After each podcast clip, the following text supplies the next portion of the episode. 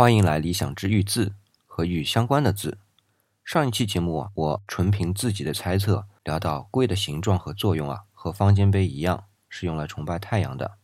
而太阳从东方升起，早晨的东方呢，像青玉一样的颜色，或者说啊，青白玉一样的颜色，所以龟的材质也是定为青白玉。那我们对于龟啊，还没有讲完。我们上期节目结尾处啊，有好几个问题。问为什么周代会出量大量的玉龟？为什么测量词汇会有龟镊和龟相关的啊？先说一下这个镊，镊在这里啊是指一种测量工具，是用来测量太阳的影子的。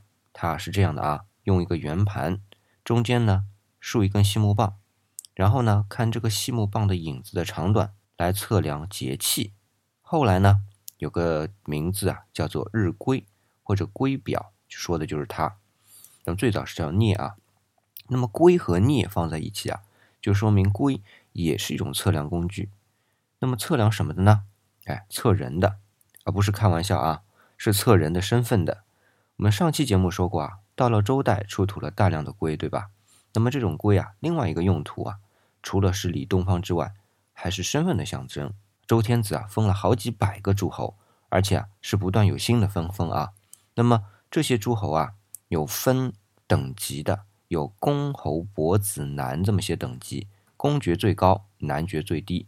他们和天子一起开会啊，天子不能个个都认识啊，有的都是他天子的老爸封的，有的都是天子他爷爷封的，或者是祖宗封的。这些诸侯啊，好几年都不能见着一回，因为当时啊，交通不方便，封的封国啊，中间他还没有路，要走一回啊，还得一路走一路砍树。你想啊，要是每年来这么一回，得这一年啥都别干了，全耗在路上了。所以啊，我们去朝见天子都是不是一年一次的。那去朝见的时候呢，为了表示尊重啊，就拿着龟，表示对天子的尊重，说明天子啊就像太阳一样从东方的升起。那么天子就说了：“哎呀，你们来这些人呢，我都不认识。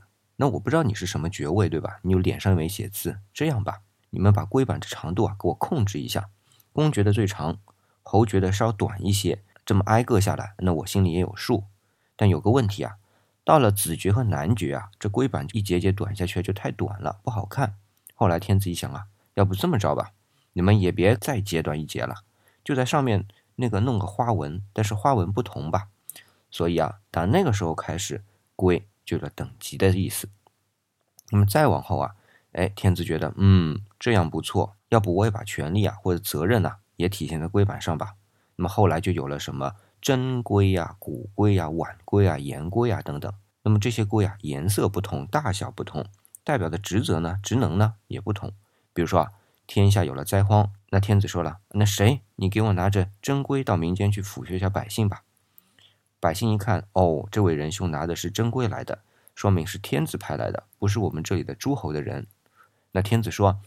谁立了功了，我要去嘉奖一下，但他也来不了，我也不想去，那我就派谁谁谁过去一次吧。那你给我拿着晚归去，表示一下我的意思。那那个人呢，就会拿着晚归到那去表达。人家一看，哦，你是拿着晚归来的，真的是天子的意思，那我信了。那问题是，要是去惩罚呢，那就更加了。你凭啥要来打我屁股啊？所以啊，这使者就得拿出言规，给那个惩罚的人看。那个人陈汉人就信了，哦，是天子说要打我屁股，那么打就打吧。那么这样啊，就有了等级测量的意思。那么再往后啊，就有这么几个词儿啊，什么叫龟勺啊、龟撮啊，就直接变成了测量的单位了。那么龟镊呢，就是把所有的这些测量的东西啊统在一块儿，表示啊是这么个标准的意思。好，到这里啊，我就把这个龟啊给说完了。下期呢？我们这个玉字系列就得换个字说了。今天呢就聊到这儿。这里是理想主义，我是四眼理想，李是木子李。